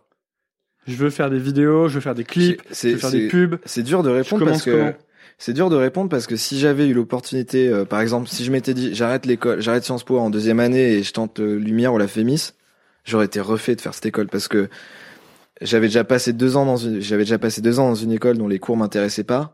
Et du coup, tu sais vraiment ce qui t'intéresse pas et tu sais ce qui t'intéresse. Et là, t'arrives dans l'école que t'as vraiment choisi. Et là, tu taffes, tu cravaches. Tu vois, t'es, t'es plus dans ta bulle un peu, genre, je sais pas ce que je vais faire. Donc, si j'avais pu et si je m'étais donné les moyens de le faire, j'aurais été hyper content. Après, euh, t'as plein d'autres, c'est, c'est des métiers où t'as plein d'autres moyens d'y accéder. Donc tu recommandes quoi aux, aux apprentis euh, ben, vidéastes Bah, tout si- dépend leur âge. C'est-à-dire que si t'es, Disons, imaginons, euh, si t'es, si tu sors du lycée, si euh, t'as si t'as 18 ans, ouais, tu viens de finir le lycée. si t'as 18 ans, euh, si Tu dirais quoi en fait à toi à 18 ans en fait? Euh, fais un BTS audiovisuel, euh, rencontre des gens et, et commence tout de suite à faire des projets. Ne jamais attendre, ne jamais croire que l'école et ce que tu apprends va te permettre, va te donner un déclic pour faire un super film. Alors ça, c'est des conneries et tu- ils te le diront tous dans toutes les écoles. Commence direct à faire des trucs, fais de la merde, voilà, fais, amuse-toi. Tu penses qu'il faut avoir C'est le un- fun, quoi. Penses C'est qu'il faut vraiment avoir fait qui- un maximum de qu'il faut avoir fait un certain nombre de merdes avant Ah ouais. pouvoir faire des trucs bien. Mec, c'est comme quand tu Si pas commences ton la quota guitare. de merde, tu peux pas. Tu commences la guitare, tu fais de la merde pendant des années et tu, tu montres à personne et puis après à la fin t'as un petit morceau correct. Et à la fin, content. t'as un groupe de métal. À la fin, t'as un groupe de métal. ouais, tu joues sur la place de, du village, mec. Et euh, Il n'y a, a pas des hacks pour aller plus vite, pour apprendre plus vite, par exemple. Moi, si je Non, voulais y a pas apprendre de la hack. photo, euh, y a- j'ai pas de hack Non. pour aller plus vite. il y en a vraiment aucun. T'as vraiment aucune technique à me donner pour que je prenne de meilleures photos Euh, en prendre plein, mec. En prendre plein. Et tout le temps avoir un regard sur tes photos, c'est-à-dire que tu euh, t'en prends plein. Il y a un truc qui te plaît, je sais pas. Moi, je trouve que le meilleur moyen pour commencer, enfin, si t'as envie de faire des photos, le meilleur moyen, c'est soit que t'es une meuf jolie, soit des potes jolis. J'ai une folie. Voilà. Donc t'as une meuf jolie, tu la prends photo. Parce que t'as une proximité avec ton sujet déjà. C'est l'avantage des potes et des, et des copines, c'est que euh, c'est super dur d'aller d'aller, je sais pas, quelqu'un que tu vois sur internet, de lui dire j'aimerais bien commencer à faire des photos avec toi, j'en ai jamais fait, c'est chaud. Donc, Sarah, si tu regardes, prépare-toi. On va prendre beaucoup, beaucoup de photos de toi. Voilà. Parce que j'ai décidé de devenir meilleur en photo. Bah si tu veux faire, si tu veux être meilleur en photo, prends 15 000 photos de ta meuf. Euh, C'est ce que tu faisais d'ailleurs, toi, bah ouais. à l'époque. Ouais, à l'époque, je prenais vachement de photos de, de ma copine de l'époque et de mes potes. Et après, ça donne confiance pour aller prendre des gens que tu connais pas. Mais euh, au début, il faut prendre son entourage, Euh, mes neveux, euh, mes frères et sœurs. Enfin, tu vois, c'est euh, ça mange pas de pain et surtout, il faut en faire plein, plein, plein, plein, plein. Et puis après, euh, euh, quand tu découvres un peu les optiques qui marchent bien, euh, les bonnes techniques, tu trouves tes photos géniales. Et puis euh, t'en fais plein comme ça. Et puis après, tu les regardes, tu fais waouh, c'est de la grosse merde. et puis t'as des cycles comme ça. Tu te trouves génial, ça dure euh, trois jours. Tu les regardes, tu fais c'est vraiment à chier quand je vois ce que font les autres. Et puis au début, je regardais ce que faisaient les gens euh, à Grenoble. Après, je voyais ce que faisaient les gens à Lyon. Après à Paris. font dans le monde. Puis, et puis après, tu regardes ce qui se fait en général. Et tu te dis, voilà ce que j'aime bien. Euh, mais, euh, mais personnellement, des fois, je suis content des photos ou des vidéos. Mais je suis jamais satisfait. T'es jamais satisfait Je de suis ton jamais- travail Je suis jamais... euh, Est-ce que t'as toujours l'impression d'être dans un, une jamais sorte sa- de médiocrité? Non, c'est pas une médiocrité, mais je suis jamais euh, entre euh, la vidéo comme j'imagine, dans ma tête, le projet tel que j'imagine fini et ce que j'en fais, c'est tout le temps, mec, c'est tout le temps hyper loin de ce que je voulais. quoi. Sous-optimal. Ouais, si tu veux. Parce que moi, j'ai, moi, j'ai toujours l'impression de, c'est pareil, c'est quand je fais des trucs, j'ai toujours une idée ultra euh, stylée de ce que je veux faire. Et en fait, avec, euh, comme t'as toujours des contraintes de temps, d'argent, et tu finis, tu sors des trucs, et c'est jamais aussi bien que ce T'as les contraintes de faire. production, de tournage, en tout cas pour ça, et de post-production. Et de temps. Mais du coup, tu penses qu'il faut, euh, ben, accepter le fait que tu. Ouais, faut accepter. Et en fait, c'est marrant parce que des fois, Des fois, tu sors un, tu sors un truc et tu dis putain, il y a ça, ça, ça, ça qui va pas. T'es vachement dedans et du coup, tu as un regard ultra critique. Et parfois, je regarde des vidéos euh, six mois ou un an après et je me dis, elle est quand même pas mal, tu vois, avec du recul. Et puis en fait, peut-être que les gens ne voient pas, les gens qui sont pas. Déjà, les gens, ils voient pas ce que t'avais voulu faire et que t'as pas mis dedans. Ouais. Et ça, c'est cool, ils sont pas dans ta tête. Et euh, ensuite, eux, ils ont pas eu toutes les galères que t'as pu avoir pendant le pendant le process. Hmm. Donc euh, après, quand je dis galère aussi, c'est vrai que on parle beaucoup, tu sais, dans ces milieux-là de, enfin, quand tu fais des trucs euh, en, en freelance, c'est beaucoup d'investissement et de temps, et des fois tu dis je suis crevé, c'est galère. Mais quand c'est les tiennes, ça te coûte rien. Hmm. Quand je dis galère, euh, c'est euh, c'est après coup et euh, voilà. Mais euh, mais c'est un énorme, pour moi c'est une énorme différence entre faire ces trucs et faire les trucs pour les autres. C'est quand t'as une galère et que c'est le boulot d'un autre. Enfin moi ça me faisait ça me faisait vraiment chier quoi. et t'as juste envie de rentrer chez toi.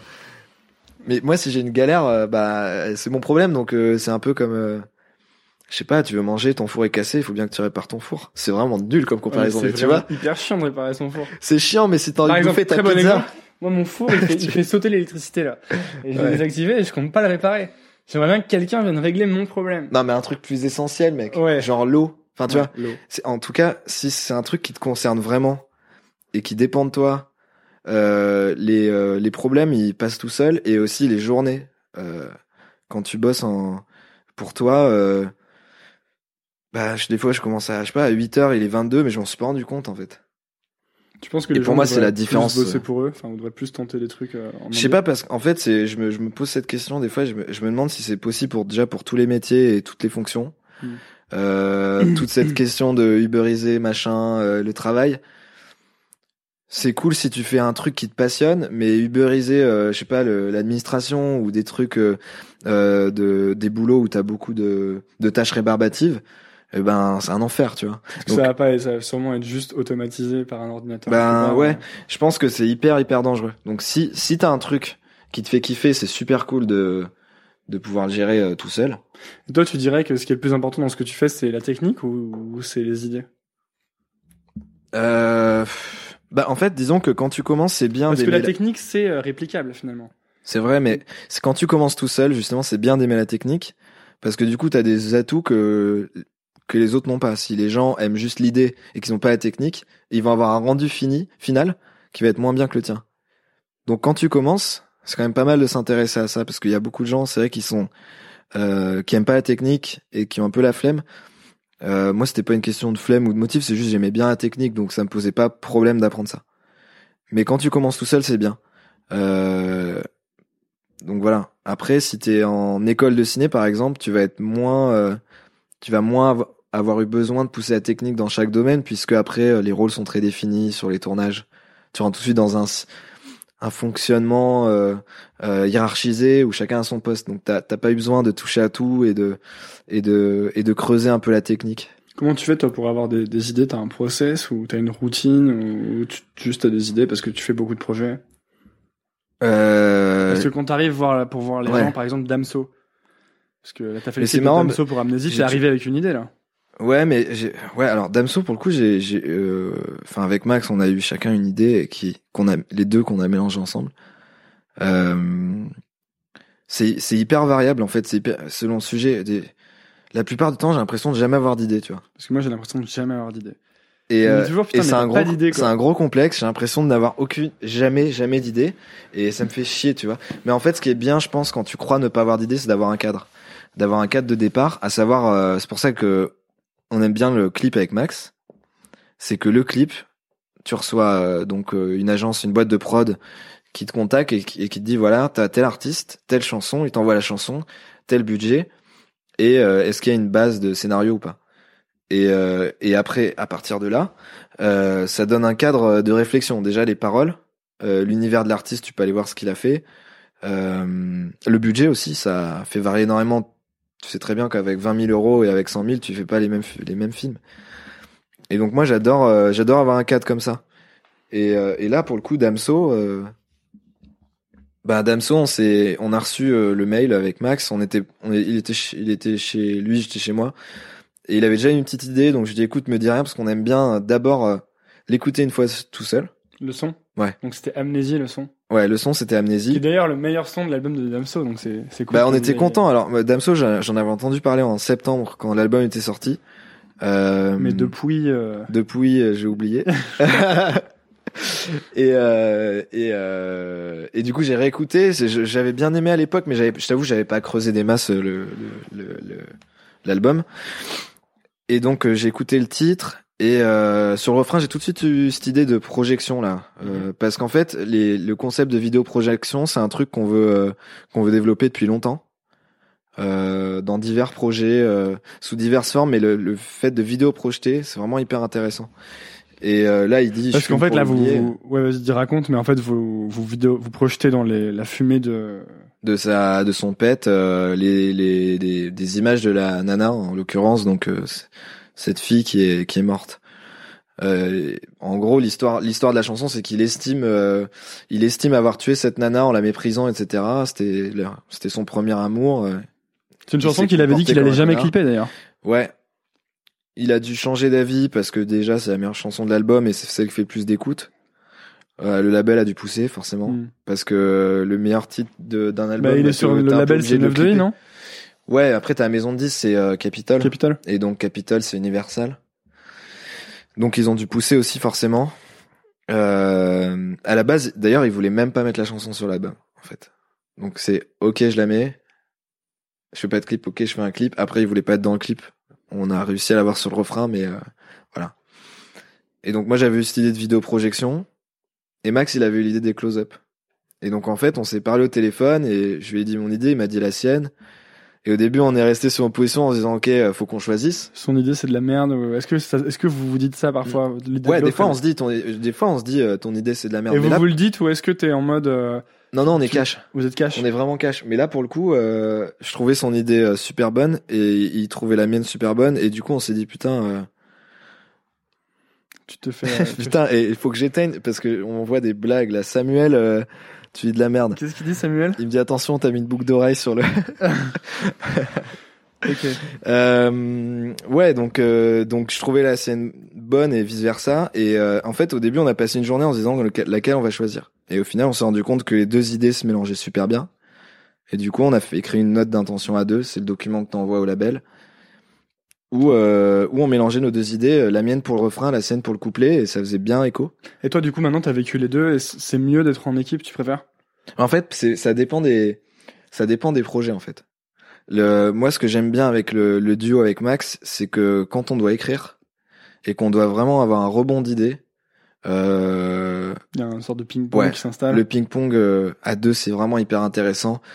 Euh, en général, C'est on, vrai que le ping-pong, c'est quand même mieux à deux. bah ouais, c'est ça. Tout seul, c'est un peu chiant, quoi. Du coup, en général, quand on a un job à faire ou un projet, euh, on se retrouve chez l'un ou chez l'autre. On en discute, euh, tu vois, autour d'un autour d'un verre, et puis après, on après, euh, on le sent très vite s'il y a une idée qui que soit l'une- l'un ou l'autre, ou alors qu'elle se soit construite progressivement dans la discussion. Et après, on part de cette idée-là. Et euh, et puis et puis ça ça ça évolue comme ça. Mais du coup, c'est vrai qu'on bosse plus en duo sur les trucs où il y a de la créa. Euh, voilà. Et qu'est-ce que t'aimerais euh, donc maintenant que vous avez fait euh, Amnésie de Damso, c'est vrai que ça faisait un moment que tu me disais que tu voulais faire de la musique et surtout du rap. Euh, Bah parce je que pense c'est- qu'il y a de ouais. nouvelles choses à faire en, en clip de rap notamment. Ouais, carrément. Qu'est-ce que t'aimerais vraiment fait, faire comme projet? En fait, le rap, ce qui me plaît, euh, c'est pas parce que c'est du rap ou que c'est euh, ou que c'est que pour moi, c'est un terrain de, c'est un terrain super intéressant pour le clip parce qu'il y a du texte. Alors pas tout le temps, mais euh, il y a du, ça peut être un terrain d'expression hyper intéressant. Quand tu dis pas tout le temps, tu penses à tu penses à quel rappeur? Ben, je je te ferai jamais un clip de Joule, mec, parce que je, Je déjà, je serais incapable de comprendre le- la moindre ligne. Donc, enfin, tu vois. Ouais. Et euh, il se démerde très bien tout seul euh, avec ce clip là. Donc, euh, donc voilà. Mais par Sur contre, je le trouve cross volet. Ouais, sur le cross volley, euh, voilà. C'est, ça suffit comme ça. Euh, Par contre, un petit clip de Booba?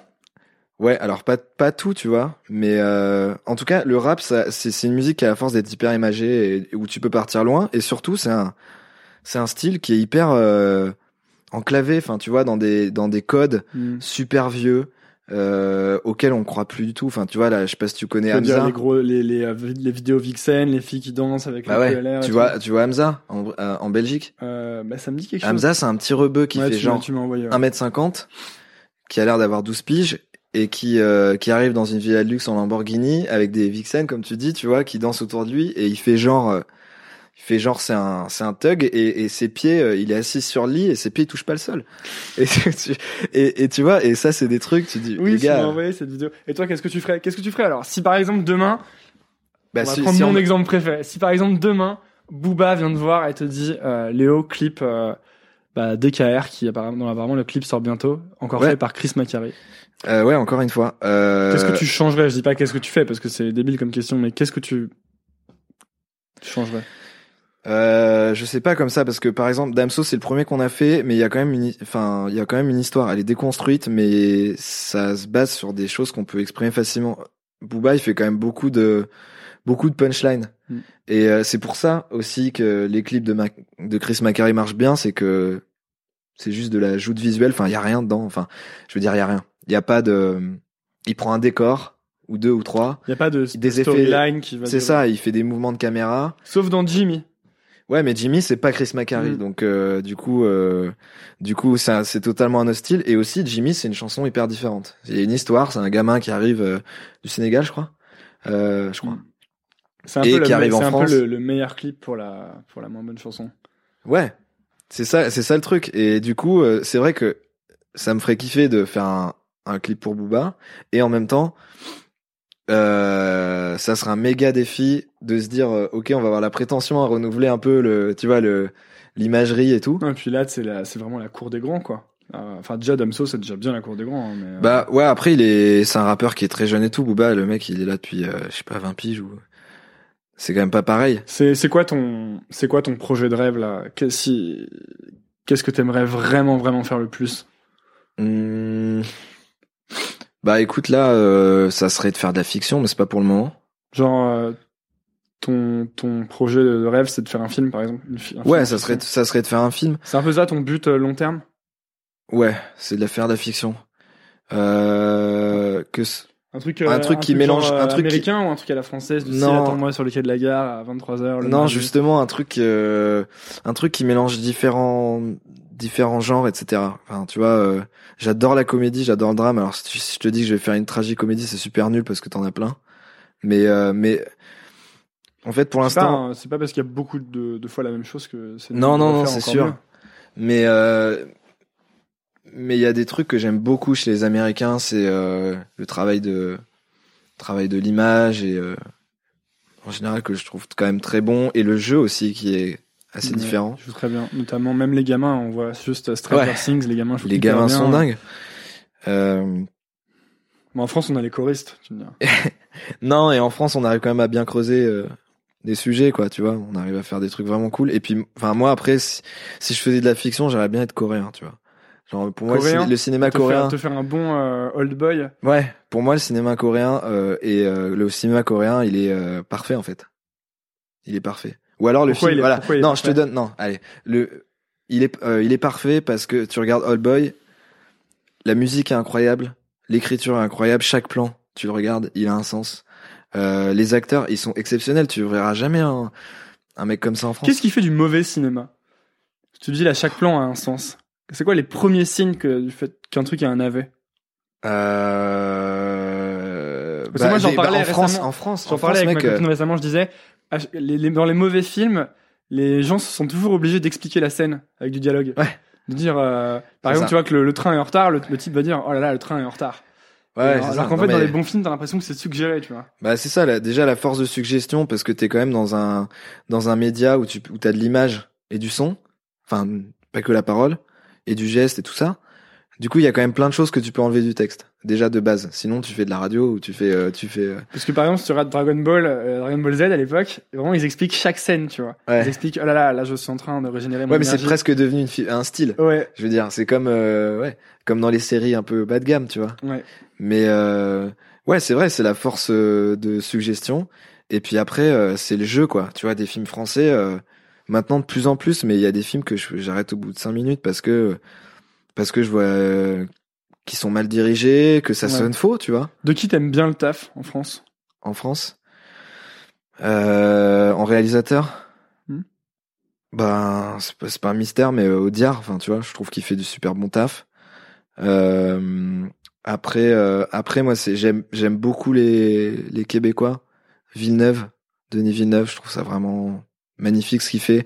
Euh, J'ai pas vu. Asghar Farhadi en Iran, tu sens vraiment aussi que c'est pas des films français ou, ou américains. Enfin, tu sens une patte spécifique. C'est des films très psychologiques, très profonds.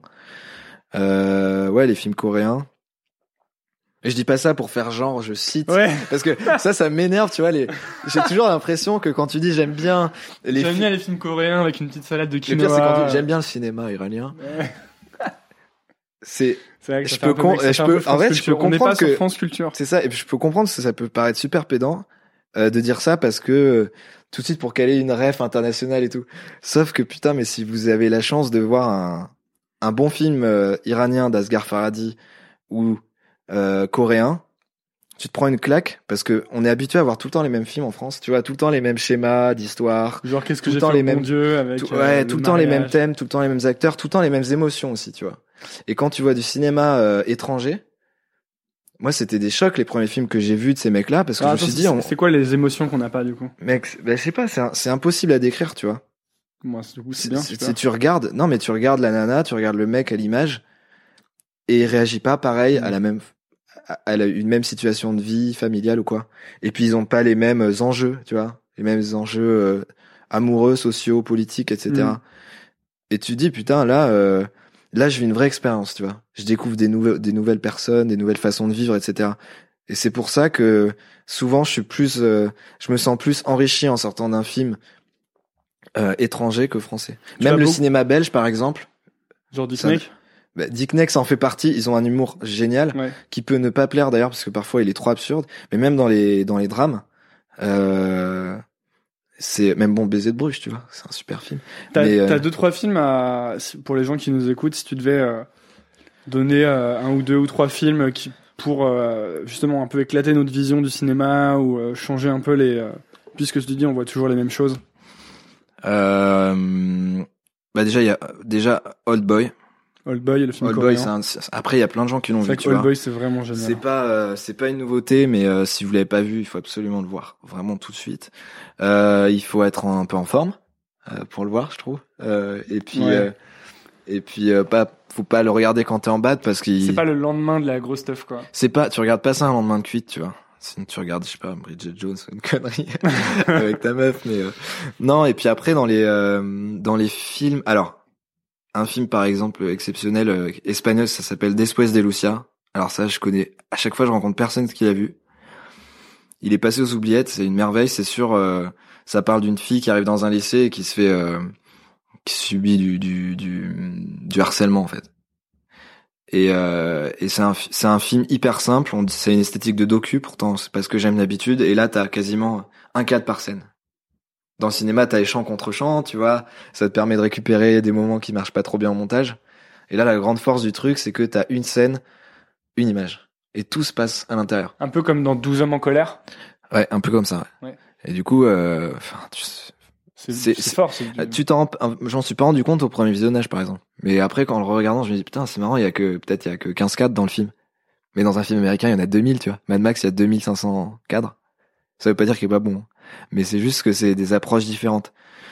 Donc, euh, c'est vrai que c'est bien de, de voir des choses qui se font ailleurs parce que, euh, je sais pas, ils ont pas les mêmes approches, euh, ne, c'est pas juste le cinéma, et pas les mêmes approches des émotions, de la vie, et c'est, c'est vraiment ça que j'aime bien, et du coup, c'est ça, moi, qui peut-être qui me passionne le plus au cinéma, c'est vrai. Même s'il y a des très bons films français. Mais je pense que, par, à l'inverse, par exemple, les Iraniens, les Coréens ou quoi, adorent regarder les films français, tu vois. Ouais. Amélie? Ouais, Ça a ouais, ou, marché, ou, euh, ouais, ou d'autres, tu vois, les films de la nouvelle vague, tout le monde, Ouais. se- tout le monde, euh, tout le monde euh, bande devant, tu vois. Ouais. Toi, en fait, t'as un peu la vie de rêve maintenant. Tu fais ce que t'aimes. Bah, je sais euh, pas si c'est la vie de rêve, euh, dans le sens où, je sais pas, la vie de rêve, pour moi, je le définis comme une vie que tout le monde voudra avoir, tu vois. Je pense que Ouais. plein de gens qui auraient ma vie n'aimeraient pas du tout. Faut pas se leurrer, euh, t'as l'incertitude de pas, de pas, de pas être payé, de pas gagner d'argent, d'avoir un client, euh, je sais pas, qui te paye plus, c'est arrivé. Ça te met dans la merde. Euh, t'as, euh, des journées en dents de scie.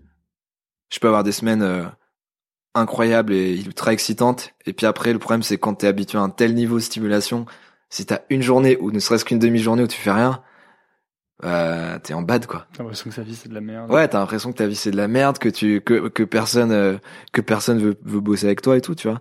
Et donc, euh, ça, c'est vrai que c'est peut-être moins évident à voir euh, quand t'es habitué à des schémas plus classiques de travail. Mais en même temps, ça vaut trop le coup. C'est quoi ton, c'est quoi ton plus gros problème actuellement dans la vie? Euh, mon plus gros problème, bah déjà, déjà en fait, euh, l'écueil que tu peux avoir quand tu, bah là cette année ça commence à vraiment beaucoup marcher, j'ai beaucoup beaucoup de demandes. Et j'ai fait plein de projets perso que j'ai tourné par exemple cet été aux États-Unis où j'ai une liste d'idées en fait que je voudrais développer, écrire des cours ou des docus. Et quand tu te fais prendre par le travail, les commandes, la pub et des trucs comme ça, tu repousses toujours au lendemain. Ouais, c'est pas grave, je l'écrirai le mois prochain. Et puis le mois prochain, t'es es plein. Et puis ça peut durer euh, comme ça des mois. Et en fait, euh, ce qui est hyper important, c'est d'arriver toujours à dropper des projets perso au milieu des commandes. Mm. Pour toujours euh, donner une une nouvelle touche à ton identité et tout parce que entre Rester en phase avec le. ouais et puis entre le projet perso que t'as sorti il y a un an et toutes les pubs que t'as faites qui aussi t'ont influencé dans ce que t'aimes bien et tout et ce que t'as vu entre temps c'est important de donner euh, une nouvelle facette de ce qui est vraiment toi tu vois Mm. parce qu'à la base euh, les premiers contrats pubs que j'ai eu c'était grâce à des projets que j'ai eu perso tu vois et donc euh, Et si donc je là, veux ton challenge en ce moment, c'est d'essayer d'arriver à, C'est dégager à montrer ce qui t'es et ce que t'as envie de faire ouais bah en fait le challenge c'est surtout de refuser c'est c'est de refuser du boulot. pardon, de refuser des jobs en fait. Et euh, c'est plusieurs trucs, c'est refuser. Euh, c'est un peu comme les. Ça, ça se rapproche du beurre. Tu parles à des mecs du beurre, ils disent ouais, euh, j'ai commencé comme ça et j'ai jamais réussi à m'arrêter, tu vois. Quand t'as ta voiture, tu, les mecs conduisent 12 heures parce que tu sais que t'as un nouveau client qui arrive et tout. Ben là, c'est pareil. Tu sais pas quand t'arrêter. Euh, et puis c'est un nouveau client, c'est une nouvelle stimulation, c'est un nouveau projet. Si c'est une nouvelle boîte de prod, t'as aussi envie de travailler avec elle pour que pour créer un lien. Et, euh, et sauf qu'à un moment, il faudra mettre un stop et se dire ok, donc euh, ce mois-ci par exemple, je je vais pas faire entrer de cash et je vais faire mon projet. Et ça, c'est difficile à faire. Bah c'est difficile à faire parce que euh, c'est pas trop le problème du cash parce que par exemple après avec si les projets marchent bien, tu peux mettre de Tu côté. peux lisser, ouais. Ouais, tu lises carrément. euh, en fait, il y a des mois où où je touche rien parce que je suis que en prépa. Et quand t'es en prépa, t'es pas payé parce que t'es payé que les jours de tournage. Et puis après, euh, j'enchaîne un mois où je tourne. Donc en fait, après les mois d'après, je peux euh, ne pas être payé entre guillemets. Ça se lisse. C'est juste, euh, c'est juste accepter un moment de de refuser les sollicitations. Mm. Sauf que quand t'es en dans une démarche de de de, de freelance comme ça, Bah, surtout quand t'as commencé, au départ, il fallait aller chercher ces sollicitations. fallait les chercher, c'est tu peut-être dur de maintenant les refuser parce que tu te dis Bah ouais. toujours ça peut s'arrêter du jour au lendemain. Bah c'est ça. Et du coup euh, après si tu te dis ok là je fais un petit break ou quoi il faut arriver à doser le temps que tu vas prendre enfin pour tes projets. Et puis euh, et puis il faut s'assurer après que tes clients ils vont ils vont revenir enfin tu vois. Est-ce que tu lis des bouquins? Non alors Bah alors euh, très bien, parce que Nouvelle École a une nouvelle activité, c'est-à-dire que maintenant on offre des bouquins aux invités. Waouh. Alors attention, putain mais le mec sois prêt, sois prêt. putain vas-y Je passe par-dessus le canapé, vas-y je t'en prie hop, et je t'offre un Becherel un échelle The Filmmaker Handbook, trop bien qui est putain, un mec, espèce c'est d'énorme cool. manuel technique sur euh, ben, tout ce qui est lié au fait de faire des films. merci Et, gros euh, je pense que c'est un peu la Bible. Alors là, en fait, tu peux pas le prendre tout de suite parce que d'abord, je te le dédicace. oh le mec Et ouais. d'accord tu mets euh, genre nouvelle école Sur- je te mets de la part de Nouvelle École euh, pour Léo Bijawi. Et, Cool. et tu le sais, tu peux le mettre sur ton étagère. Et quand tu fais le film de Booba, euh, bah déjà tu m'appelles, tu m'invites sur le tournage. bah oui Et euh, quand tu fais un long métrage, bah tu diras que c'est grâce à Antonin Archer et à Nouvelle École qui t'ont filé je le. te, je te mettrai dans le les bouquin dans de les crédits trop cool Ouais. merci beaucoup Bah, merci, Putain, merci Léo venu. Là, je tombe sur les codecs, là. Tombé dessus. Euh, merci beaucoup Léo d'être venu dans Nouvelle École. Tous ceux qui ont regardé, merci beaucoup. N'hésitez pas à partager, à poser vos questions, on y répondra. Léo, vous pouvez le retrouver sur euh, Léo Bijawi, sur Max et Léo. C'est quoi, le Bijawi Bah, C'est dans mon page. site. Ah non, sur ma page. Ah oui. Ou ton site. Vous pouvez le retrouver sur Léo Bijawi, Ouais, c'est bah. Ou sur euh, Max et Léo, c'est leur page Facebook. Ils ont fait récemment le clip de Amnésie de Damso. Ils ont fait la vidéo Paris, on t'aime aussi. Voilà, c'était Nouvelle École avec Léo Bijawi. Merci beaucoup. Merci, salut. Merci beaucoup d'avoir écouté. Si vous avez apprécié cet épisode, n'hésitez pas à vous abonner au podcast, que ce soit sur SoundCloud, sur iTunes, sur Spotify. Ça m'aide énormément. Vous pouvez aussi liker la page Facebook Nouvelle École Podcast. Voilà, merci beaucoup et à bientôt pour le prochain épisode. Salut. Merci beaucoup d'avoir écouté. Si ça vous a plu, c'est maintenant que vous pouvez m'aider. Et je vais vous dire comment. Premièrement, abonnez-vous à Nouvelle École sur votre application de podcast. C'est hyper facile. Et si vous êtes sur Apple Podcast ou iTunes, vous pouvez laisser un avis, 5 étoiles de préférence. Ça m'aide beaucoup à bien référencer le podcast et à le faire découvrir à d'autres personnes. Si vous voulez me suivre sur les réseaux sociaux, c'est sur Instagram que je poste et que je suis. C'est donc arrobase underscore nouvelle école.